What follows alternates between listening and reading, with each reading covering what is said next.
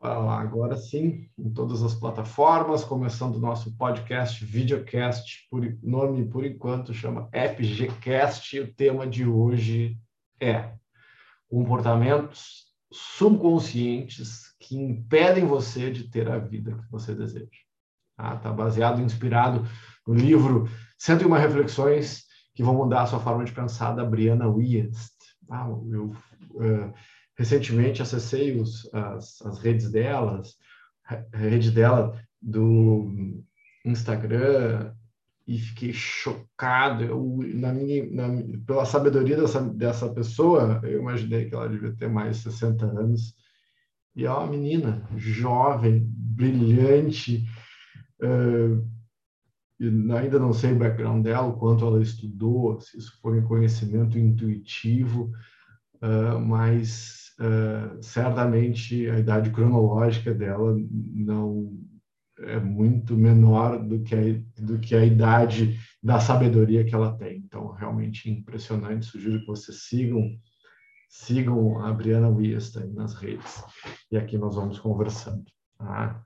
Então, eu estou fazendo uma experiência nova para mim, que é utilizar o livro digital e está sendo interessante. Ah, uma experiência nova, né? Eu ainda gosto mais de livros que eu posso escrever e rabiscar, mas está sendo uma experiência interessante. Então, ela começa o livro dela citando o, o Harari, né? O Homo sapiens, e esses várias, o sapiens e as diferentes formas de, de seres humanos que existem, que existiram, e, e o, quão, o quanto a gente uh, evoluiu devagar dentro dessa caminhada, mas ainda tem uh, uma caminhada longa pela frente. Então, o Homo sapiens não foi o único uh, ser humano que existiu. Existiu o homem uh, o Homo solensis, o Homo erectus, e a gente vem evoluindo, e eles lá pelas tantas já se sabe que nós temos Neandertal no nosso, nosso sangue, no nosso DNA. Então, qual é o, o, um dos objetivos desse livro, dessa, dessa primeira, de nós entendermos esse livro das 101 reflexões? É trazer uh, entendimentos provocativos, para que você possa pensar mais profundamente, né? pensar mais profundamente sobre as coisas do mundo, e não simplesmente aceitar o que o mundo te traz como verdade. A ideia não é uma disrupção absoluta, não é negar de onde nós viemos, porque isso eu acho um erro crasso que a gente vem cometendo, porque, como eu disse, esquecer de onde a gente veio é se achar, é tornarmos-nos arrogantes demais. Então, a gente, como é que a gente anda à frente? sem esquecer de onde a gente, de onde a gente veio. Então, uh, isso para mim é uma, é uma arte de quem busca melhorar a si próprio, reconhecer a própria ignorância, reconhecer a irracionalidade, re, re, reconhecer que nós somos mais escravos da nossa, da nossa irracionalidade do que nós imaginamos e uh, sermos felizes pelo córtex pré-frontal que nos dá essa capacidade de evoluir, né? de, de, de, ter o, o reconhecimento e a consciência do momento presente, lembrar do passado e projetar o futuro. Tá? Então, há uma razão de existir, né? porque o Homo sapiens é, ter continuado e é o córtex pré-frontal. É o, essa nossa habilidade de perceber o mundo, é a capacidade de pensar de forma mais complexa e, portanto, conseguir se organizar, cultivar, ensinar, praticar, uh, habituar-se com coisas e transmitir o conhecimento. Essa é a nossa diferença básica para os outros seres humanos que existiram, os outros homos que existiram e os outros animais. Então, a nossa capacidade imaginativa e a capacidade de, de criar histórias, de se conectar não só em grupos íntimos, mas em grupos maiores, fez com que o ser humano se diferenciasse. Tá? Então, o pessoal que está no Insta, estou gravando isso aqui, ao mesmo tempo transmitindo no Insta, transmitindo no YouTube. É, quem tiver perguntas ou questionamentos, vai falando e a gente vai fazendo esse bate-bola. Então, de certa forma, a noção que os pensamentos criam a realidade não é apenas uma boa ideia, mas também um fato evolutivo. Porque essa capacidade de criar ideias, de projetar, de imaginar, a, a nossa imaginação, a nossa capacidade de visualizar o futuro fez com que nós perseguíssemos e criássemos um futuro diferente. E foi por meio da linguagem, essa criação né, humana, que é a linguagem, a habilidade de se comunicar, de ter vocabulário, é, o pensar, de criar vocabulário e pensamento estruturado, fez com que nós cri criássemos um mundo dentro da nossa mente, e depois o desdobramento disso foi criar um mundo fora da nossa mente. Então, os seres humanos criaram o primeiro mundo internamente, para aí criar o mundo do lado de fora. Tá? Então, para melhor ou para pior, é, para evolução ou para involução, a linguagem e o pensamento fez com que nós evoluíssemos e construíssemos o mundo como ele é hoje. Né? quase todo grande, como diz a, a Briana, quase todo grande mestre, artista, professor, inovador, inventor e quase toda pessoa feliz no geral pode atribuir o seu sucesso ao fato de terem tido atitude semelhante. Muitas das melhores pessoas do mundo compreendem que para mudar a vida precisa mudar o pensamento. Eu preciso mudar uh, o meu software, né? a, a, minha mentalidade precisa mudar, porque mudando a minha mentalidade, eu mudo a forma que eu vejo o mundo. Se eu mudo a forma que eu vejo o mundo, eu mudo o mundo. Ah, isso é física também. Física, psicologia, brain stuff, é coisa do nosso cérebro. Tá? Não é, é, é coisa real. Eu mudo, eu reconfiguro a forma que eu mudo o mundo através da reconfiguração do meu cérebro. Então, como eu vejo o mundo, muda o mundo. E como eu vejo o mundo, passa como eu vejo a mim mesmo, como eu uh, recapitulo e vejo as minhas experiências do passado, isso faz muita diferença. Tá? Então, uh, essas são as mesmas pessoas que, que nos uh, transmitiram um pouco de sabedoria popular mais antiga, que acreditar é se tornar. A mente deve ser dominada, tá? e o obstáculo é o próprio caminho. Ah, então, a nossa mente precisa ser dominada. Eu não gosto muito do termo dominado, eu gosto de, da maestria, né? Ser mestre de si mesmo, para mim, é melhor do que dominação. Tá? Muitas vezes, o, desconf o desconforto mais intenso que sentimos é o que parece, é que precede o movimento e que exige que pensemos de uma maneira que nunca havíamos concebido. Então, esse chamado à evolução é o chamado da alma, o chamado da mente. Uh, deixa eu ver aqui, a minha internet deu pane aqui e não ouvi se ele disse qual canal do YouTube está passando a live. Ah, uh, Bruna, vai lá no meu canal, é, professor Fabiano Gomes, procura no YouTube. Ah, então pra, eu estou transmitindo pelo arroba professor.fabiano Gomes no Instagram, é, transmitindo ao vivo pelo canal do YouTube, procura lá, professor Fabiano Gomes, você vai achar.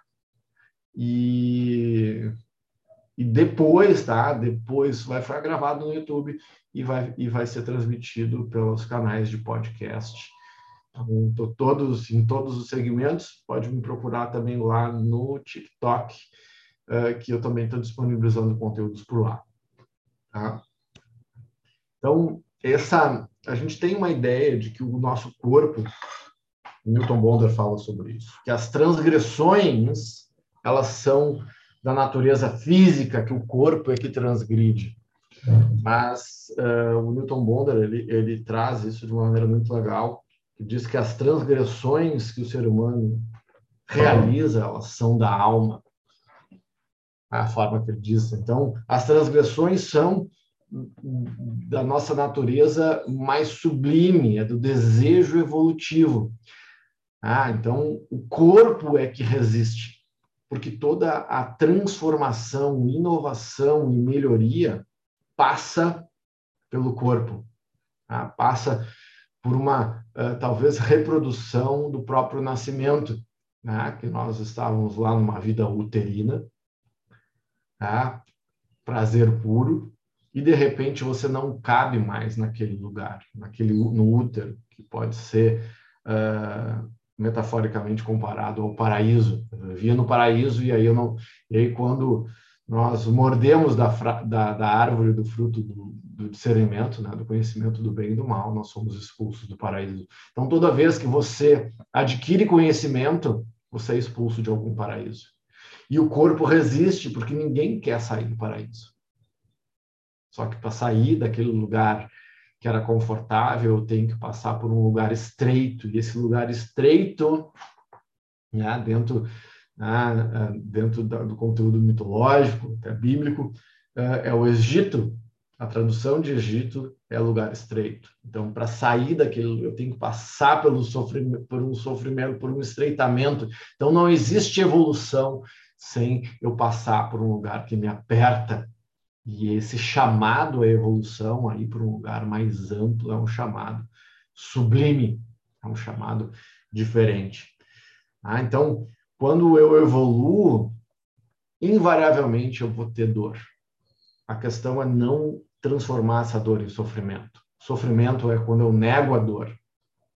Então, a dor ela é inexorável, uh, a dor ela é inexorável, mas o sofrimento ele é opcional. A autora do livro, que estão me perguntando aqui, é Brianna Wiest, o nome do livro.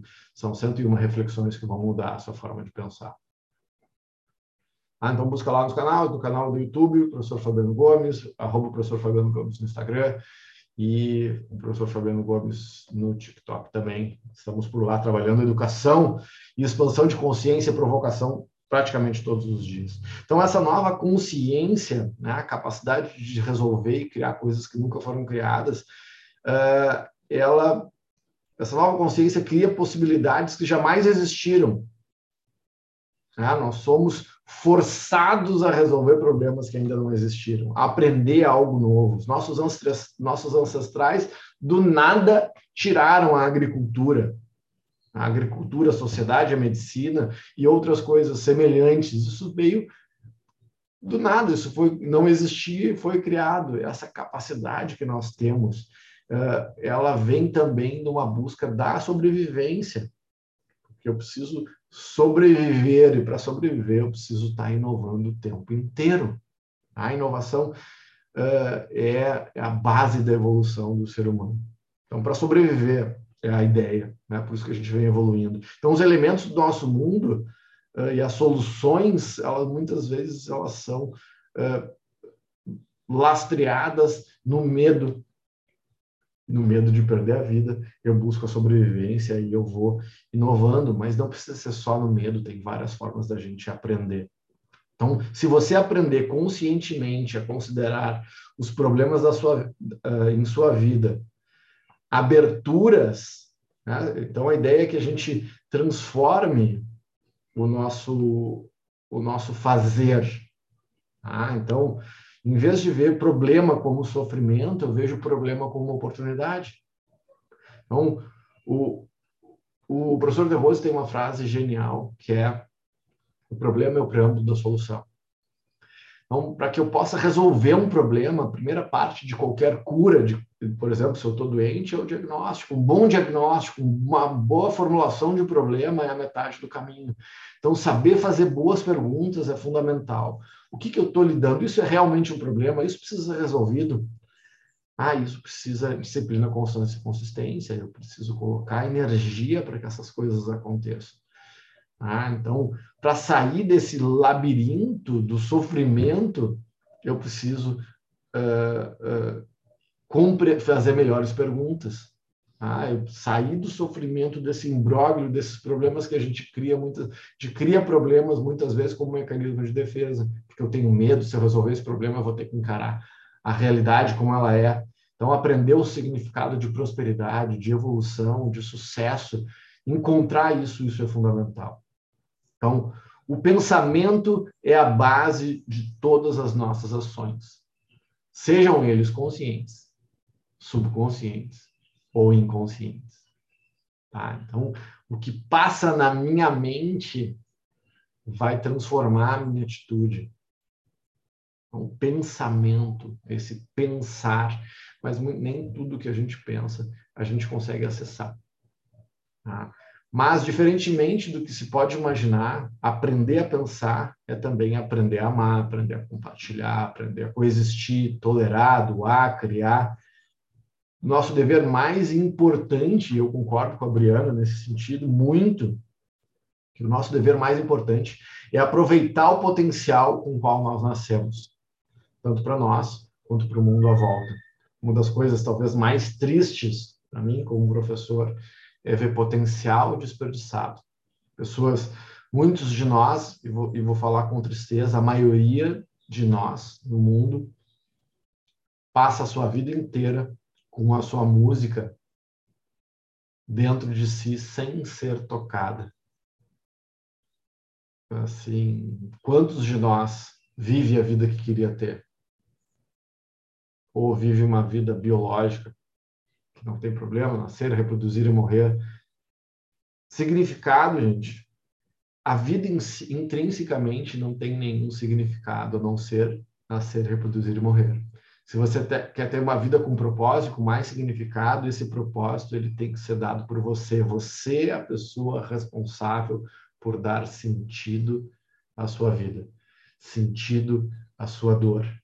Ninguém além de você vai conseguir dar sentido à sua própria existência. E se você não der sentido, o sentido é esse: nascer, reproduzir e morrer. O que está tudo bem. Mas será que essa é a sua escolha? É isso que você quer? Então, o que tá, está na entrelinha de tudo que a gente está falando aqui, uh, e essa ideia eu compartilho, né? a ideia que muda a vida, a minha vida mudou, é, por que, que se, porque, porque algumas pessoas conseguem ter a vida extraordinária que desejam e outras não? E outras não. Ah, por que, que algumas pessoas conseguem acessar o potencial e ativar o potencial de vida e outras não? Kant tem, é duro quanto a isso. Kant diz que a maioria de nós não tem uma vida extraordinária por preguiça e por covardia porque há uma certa acomodação, há uma certa facilidade em delegar. Porque decidir dá trabalho. Tornar-se pessoa, tornar-se uma pessoa autônoma em torno de si, dá um trabalho desgraçado. Uma vida extraordinária dá um trabalho desgraçado. Então, essa participação especial que vocês estão ouvindo aí é da Roma. Tá? Essa latindo aí no fundo. De vez em quando ela vai aparecer. Então, feita a introdução do que nós vamos falar ao longo dos próximos nossos próximos podcasts, o primeiro capítulo, que é o, o tema de hoje é, desse livro, é o seguinte: comportamentos subconscientes que impedem você de ter a vida que você deseja. Tá? E para entender isso, eu preciso entender de monocultura ou de cultura geracional. Tá? Então, cada geração tem uma espécie de monocultura que governa o momento que a gente vive, que é um padrão de governo, um sistema de crenças entendido inconscientemente como verdadeiro. Uh, é fácil identificar algumas monoculturas. Imagina a Alemanha da década de 30, os Estados Unidos em 1976, o movimento uh, hippie da década de 60. Ah, então, a cultura faz com que a gente acredite que aquilo que existe naquela época é o certo e é bom, é justo, é verdadeiro, fica evidente. Mas a história vem mostrando que muitas das coisas que nós considerávamos certas foram desconstruídas como certas. E muitas coisas que são certas, hoje a gente vê isso, nossa sociedade hoje ela está distópica, completamente distópica porque por mais ver, por mais fatos que eu traga muitas vezes em uma discussão, eu trago fatos. Aquilo que a pessoa pensa e crê como verdade é tão forte que ela não acredita mais nos fatos. Eu, para mim, como estudioso, pesquisador, é, em alguns momentos parece que eu estou voltando à época das trevas. a época em que e não adianta, gente, não importa a época da humanidade, o crer é mais forte do que o saber. Porque o crer não depende dos fatos. Alguém que acredita em alguma coisa, uh, vou dar um exemplo bobo, tá? Que no Rio Grande do Sul a gente tem uma super rivalidade entre Grêmio e Inter. E não importa quem está melhor naquele momento os gremistas sempre acharão o Grêmio melhor. E os colorados sempre acharão o Inter melhor. Não importa os fatos, importa aquilo que eu acredito. Tá, tá mas isso é time de futebol, tá, mas isso a gente faz em todos os momentos. A gente uh, ignora os fatos muito e e a ideia aqui nós entendemos, entendemos um pouco algumas crenças que nos atrapalham alguns pensamentos subconscientes que são tidos como verdadeiros.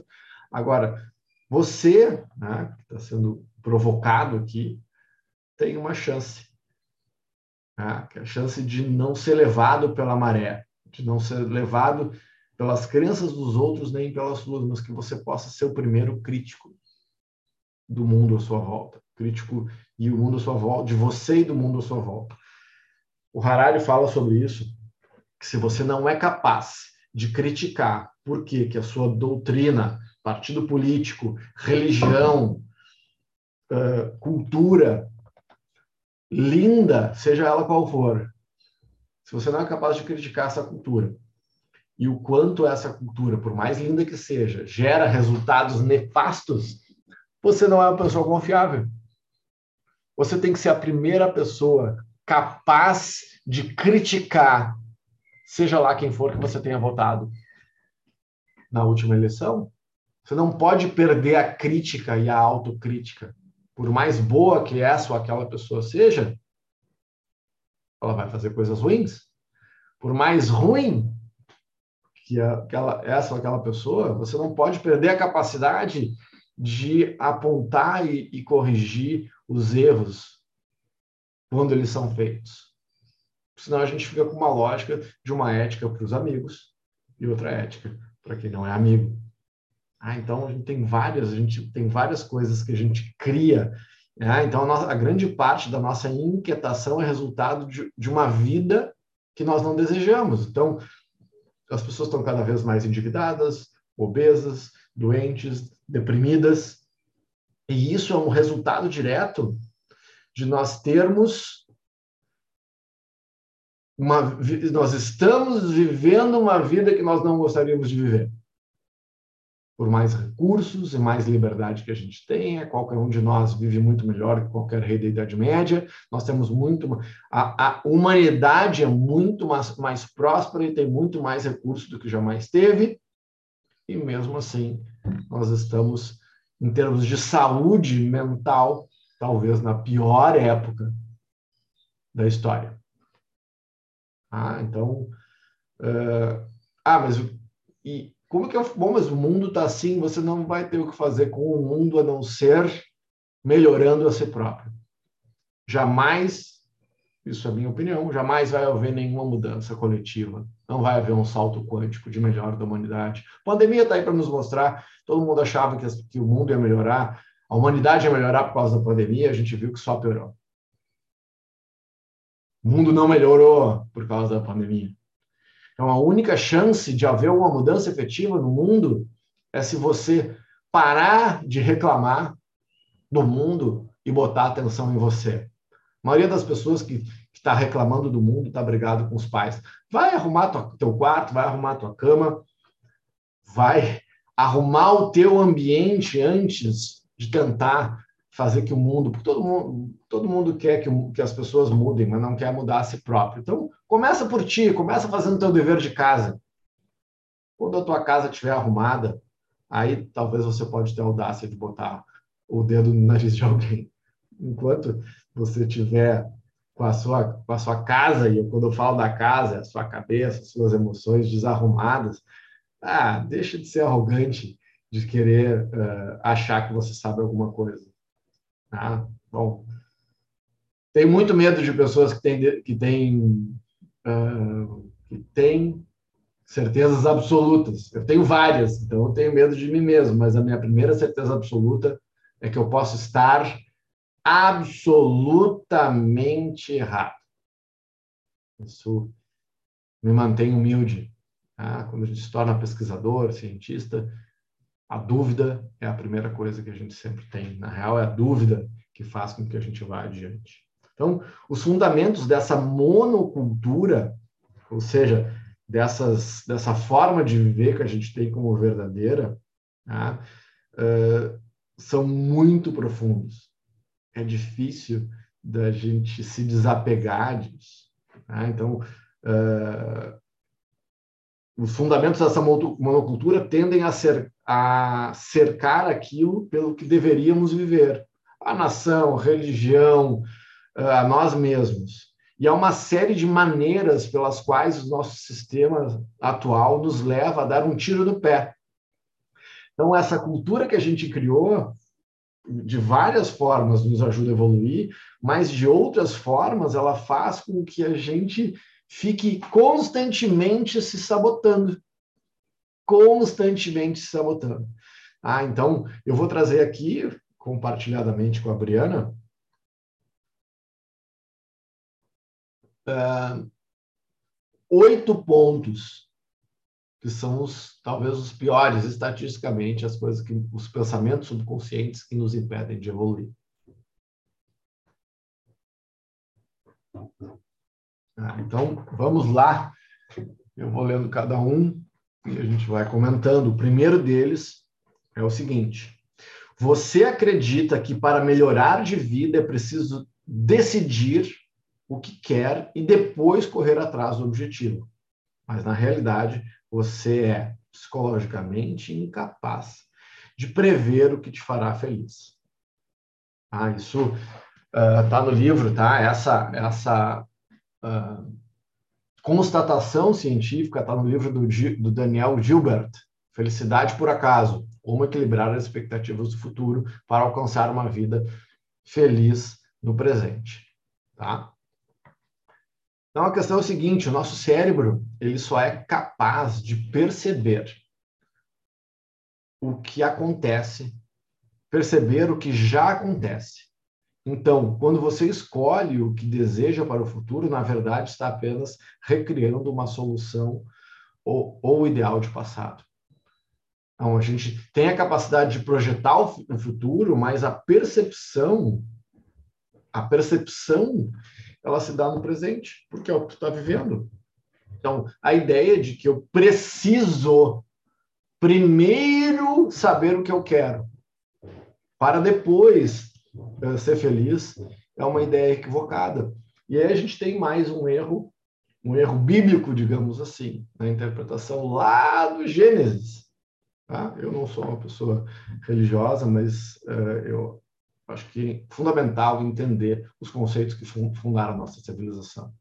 Tá? Então, você tendo estudado ou não, todo mundo em algum momento assistiu o filme Moses, né? que o filme da Disney que conta a história né? dos egípcios e, dos, e, da, e, da, e dos, do povo judeu que foi para Israel, que atravessou o Mar Vermelho, tal, toda aquela história que a gente de alguma forma, de alguma forma a gente sabe e está presente na construção da nossa civilização, do nosso processo civilizatório. Então, depois de anos de opressão, finalmente, uh, o judeu uh, foi libertado. E depois, claro, o Ramses se arrependeu e foi atrás deles novamente. Mas esse povo libertado, ele ficou 40 anos vagando no deserto, ah, em busca dessa terra uh, prometida. E o que, que, o que aconteceu nesse momento? Tá? A gente cria uma, uma ilusão de que quando eu me, me liberto da condi dessa condição, imagina essa condição mítica, né? que eu estou aprisionado, que eu estou sendo tiranizado, uh, quando, quando eu me liberto disso, que a liberdade automaticamente vai me levar à terra prometida. É o que está falando aqui. Entende? Que, que, que o fato de eu saber, que, que eu eu sei o que vai me fazer feliz. E aí automaticamente vou ser feliz. Primeiro eu tenho que, ah, eu estou visualizando a Terra Prometida, esse lugar de felicidade extraordinário. E aí eu me liberto rumo a esse lugar extraordinário. O que, que vai acontecer? Você vai ficar 40 anos no deserto. Você vai precisar se construir, os, construir a si próprio como uma pessoa foda, forte, flexível. Vai precisar criar autoconsciência para viver a sua felicidade. Nessa história foram 40, 40 anos para chegar na Terra Prometida, que foi o tempo que aquele povo levou para conseguir se tornar digno de chegar lá. Olha que coisa fantástica essa história. E ao chegar né, na beira do Mar Vermelho, a gente acha que o mar abriu. Mas o mar não abriu quando o povo chegou lá. O mar só abriu quando eles marcharam. Diga ao povo de Israel que marche. Eles avançaram. E quando a água estava quase tapando o nariz, o mar abriu. Porque tem uma regra muito simples e que a gente não entende, é que o Mar Vermelho não é uma porta de shopping. Que o Mar Vermelho não abre quando eu chego na beira. Primeiro o avanço, depois o mar abre. Há uma ordem poderosa interna que eu preciso avançar antes de qualquer coisa. Primeiro o avanço, e aí as coisas acontecem. Não o contrário. Ah, primeiro eu tenho que planejar, primeiro eu tenho que entender. Não, você precisa começar a andar. O caminho se faz caminhando. Então, essa é uma é uma ideia equivocada que a gente tem. Primeiro eu tenho que saber o que eu quero para depois fazer. Não, primeiro você tem que começar a andar. Começa a andar e você vai descobrir as coisas caminhando. É assim. Pronto. É assim que funciona. Eu trago as verdades, você que lide com elas. O segundo ponto é o seguinte: você extrapola o momento presente porque acredita que o sucesso é um lugar que precisa ser alcançado. Então, a, está sempre tentando fazer uma rápida avaliação pontual da sua vida para ver se já pode ser feliz. Então, quantas vezes a gente não ouviu? Ah, nós temos que chegar lá, vamos chegar lá. Não tem lá, gente. Não tem lá. O sucesso não é o lugar, o sucesso é um espaço interno. Não existe um lugar de sucesso. Existe uma experiência de sucesso. E para compreender isso, você precisa saber o que é sucesso para você, o que é uma vida extraordinária. Se você não souber o que é isso, você nunca vai chegar lá. Primeiro, porque não, primeiro, porque não tem lá. Não existe lá. Existe aquilo que você cria internamente. Então, essa construção interna é fundamental. Então, ah, quando eu posso ser feliz? A partir de agora. A partir de agora. Ah, a Eliana falou que não existe, não a inércia não alcança os objetivos. Isso é muito legal, porque inércia pode ser parado, mas existe inércia em movimento, lembra? Movimento retilíneo uniforme, é inércia. Muitas vezes você está se movimentando, movimentando, movimentando e está em inércia. Tá? Ah, tá? como se estivesse parado, você não evolui. Então, movimentar-se não significa uh, evoluir, você precisa avançar. E, e, muitas vezes a gente não tem força suficiente, a gente não tem competência suficiente. Então, você precisa se tornar forte. Tá? O único, a única pessoa sobre a qual você tem alguma ingerência é você mesmo. Então, você precisa se tornar a pessoa que vai ser capaz de enfrentar o mundo e se tornar feliz. Tá? Isso é uma caminhada, não tem como fugir. Ou você fica à mercê do mundo. Tá? Terceiro ponto é: você supõe que quando se trata de seguir os seus instintos mais profundos, que a felicidade é boa e o medo e a dor são ruins.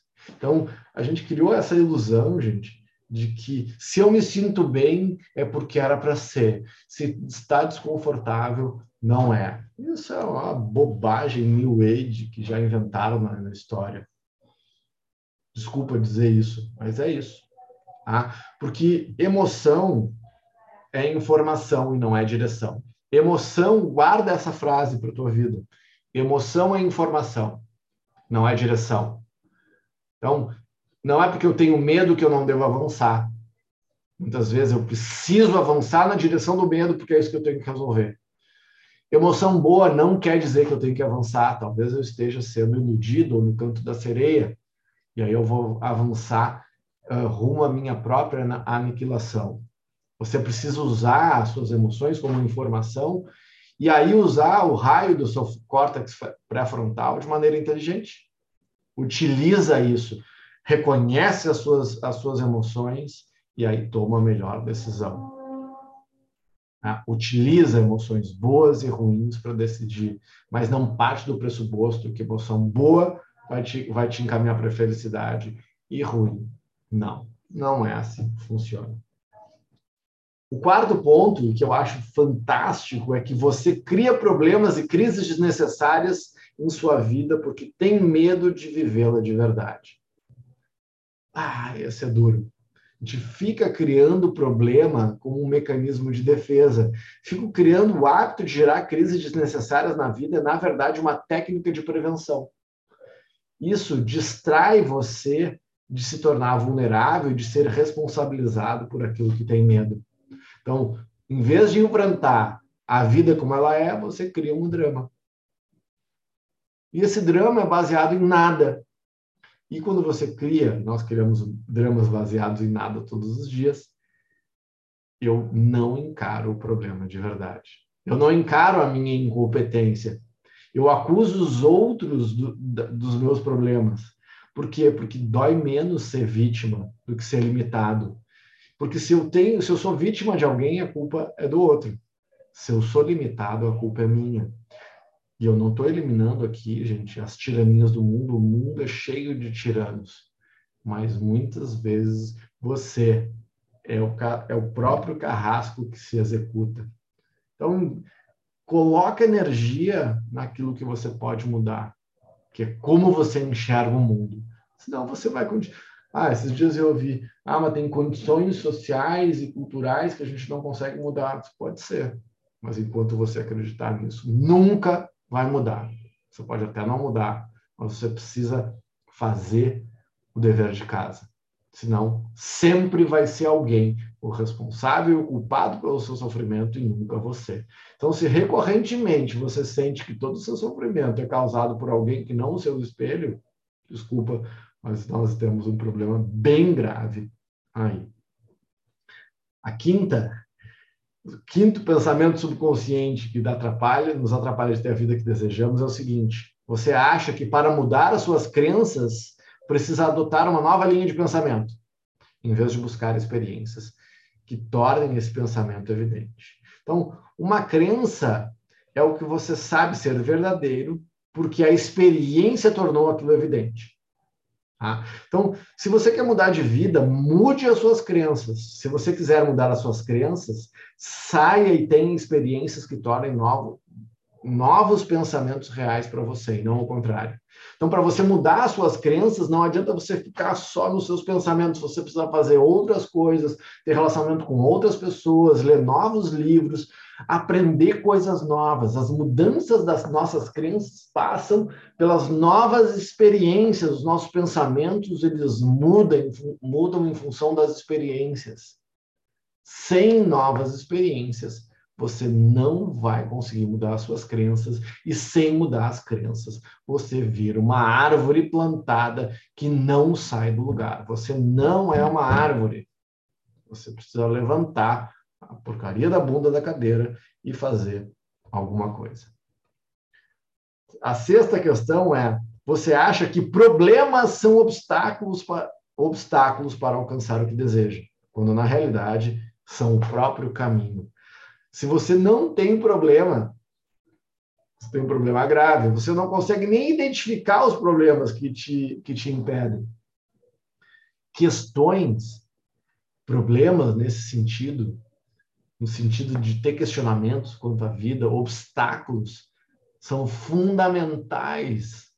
A gente criou uma cultura nefasta de que frustrar as pessoas à nossa volta faz com que, que gere sofrimento. Talvez gere o sofrimento no curto prazo, mas pessoas que não conseguem lidar com as próprias frustrações vão ser pessoas infelizes e dependentes.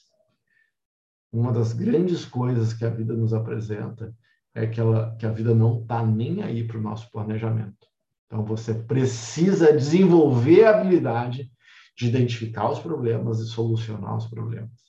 Os problemas são obstáculos necessários, os problemas são o próprio caminho e a resolução de problemas é que nos torna pessoas mais eficientes e mais felizes. Uma vida sem problemas, olha, se você não teve nenhum problema nos últimos 30 dias, certamente você está dentro de casa e não está se arriscando. Então, para que você possa ter. Você sabe quanto custa uma vida extraordinária? Uma vida extraordinária custa a própria vida. Esse é o custo da vida extraordinária. Então, se você não, não teve nenhum problema nos últimos 30 dias, você provavelmente está uh, dentro do paradigma do Kant. Preguiça e covardia. Por preguiça e covardia, você não se mexe. A, a, a sétima questão, o sétimo pensamento subconsciente que nos impede de ter uma vida extraordinária é o seguinte: você acha que o seu passado, que o passado te define. E pior, que é uma realidade muda, imutável, quando na verdade a sua percepção do passado muda você. Gente, isso é uma questão básica de psicologia. Os fatos do passado não mudam, mas a sua percepção do passado muda desde que você trabalhe para isso. Porque senão não, não, senão não existiria terapia. Entende? O, tra o, trabalho educativo, terapêutico, basicamente, é eu reconfigurar a minha percepção do passado para ter uma vida melhor. Porque senão eu fico refém, eu já sou refém do meu passado. Se eu não botar, eu, eu sou refém, mas eu não sou determinado. Eu sou determinado se eu for preguiçoso e covarde. Então, meu, então eu posso, vou brincar aqui, evoluir essa, esse pensamento da Brianna Weiss dizendo o seguinte: sim, o passado nos define, se eu for preguiçoso e covarde. Trazendo a Brianna Weiss e o Kant aqui na mesma, na mesma analogia. Gente, eu não estou dizendo que isso é fácil. Eu não tô, ah, porque a gente fica ali preso no emaranhado dos nossos traumas. Mas eu posso ter um trauma do meu passado eu vou reconfigurar e ele vira aprendizado. Agora, é triste eu ficar preso no passado sem evoluir. Isso acontece com muita gente, talvez com a maioria de nós. Agora, não vai mudar, a não ser que você faça alguma coisa. Então, teu passado te define? Sim. Se você ficar parado. Se você botar energia, disciplina, constância e consistência necessários para mudar a sua percepção do passado, você vai evoluir e provavelmente vai conseguir chegar onde você quer. Se você não fizer nada, não vai dar certo. Tá? E já chegando ao final desse nosso papo aqui, eu estou a 45 minutos, uh, 45 minutos de papo uh, e vai ficar gravado, tá? Como eu disse antes, vai ficar gravado no YouTube, depois vou disponibilizar no podcast também, uh, nas plataformas, né? No podcast do Spotify, etc. Então, fechamos aqui com o oitavo pensamento subconsciente que nos impede de ter uma vida extraordinária. É a seguinte: você tenta mudar as pessoas e situações, coisas à sua volta, ou fica apenas reclamando, ou fica chateado e ressentido, sem saber que a raiva é igual, que é igual a auto-reconhecimento, ela está ali então, a maioria das reações emocionais negativas significa que você está identificado com um aspecto dissociado de si mesmo. Então, eu estou com raiva do outro, é um clássico, né? Estou com raiva do outro por algo que está dentro de mim. Então, se você está com tempo para reclamar, se você está reclamando é porque está com tempo. Se você está resolvendo o problema, você não tem tempo para reclamar. Então, pessoas que reclamam o tempo inteiro muitas vezes elas são preguiçosas. porque elas deviam estar resolvendo em vez de estar reclamando. E a reclamação contínua, ela tem uma coisa pior, porque a reclamação, ela estraga o ambiente no que eu estou inserido. Em vez de resolver, eu fico, além de me azedar, eu azedo a vida das pessoas da minha, volta. Então, reclamar é o atraso da humanidade. Reclamar sem fazer nada é o atraso da humanidade, é o atraso da sua evolução. Então, entender isso, tirar o foco do problema para botar o foco na solução é fundamental. Reclamar é um dos pensamentos. E, e as pessoas. Quando, o que acontece quando eu reclamo, quando eu tenho raiva de alguém? Eu permito que o outro alguém domine as minhas emoções. E 99% das vezes o objeto da minha raiva não tem a mínima noção. Eu estou me envenenando e a pessoa da qual eu tenho raiva não tem a mínima noção do quanto eu estou sofrendo. Então, uh, parar de reclamar e resolver as próprias raivas, e a gente precisa manter a capacidade de se horrorizar, isso é outro assunto para outro momento. Mas enquanto eu não transformar essa minha raiva em educar minha raiva com uma coisa pro, pro, proativa e produtiva para transformar minha vida naquilo que eu quero, eu vou ficar ressentido.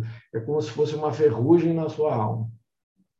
A reclamação, ela enferruja a sua alma, enferruja o mundo à sua volta. Então, uh, eu preciso entender, gente, o que, que a Briana diz aqui para citar ela. O que você ama nos outros é o que ama em si mesmo. O que odeia nos outros é aquilo que não consegue ver em si mesmo. Então, todo, tudo que eu vejo no mundo à minha volta passa pelo, so, pelo hardware e pelo software. É uma decodificação do meu cérebro. E a única coisa sobre a qual eu tenho alguma ingerência é o que acontece dentro de mim. Então, em vez de ficar reclamando do mundo à volta, coloca esse esforço reclamatório em ti. Muda, te, tor te torna uma pessoa interessante, inteligente, divertida. Coloca isso em ti, porque é a única forma de evoluir. Bom, Fechamos aqui 47 minutos desse papo sobre o livro 101, só para eu botar direitinho o nome, 101 reflexões que vão mudar a sua forma de pensar. Uh, esse foi o primeiro, né, dos, nos nossos próximos. O, o, nosso, a próxima gravação vai ser sobre a importância da rotina diária e da disciplina hum, para a gente ter uma vida que a gente quer. Tá? Para quem assistiu aqui no Instagram, não vai ficar no Instagram, tá? Uh, vai lá, quem quiser assistir de novo, quer mandar para alguém, tá gravado, já está lá no YouTube, tá? Professor Fabiano Gomes, e em seguidinha eu vou disponibilizar nas outras pl plataformas e podcasts e tal, tá bom? Gente, pessoal que está no Insta, muito obrigado pela companhia. Uh, e vamos falando. Beijo no coração. Vou desligar desligar aqui o meu StreamYard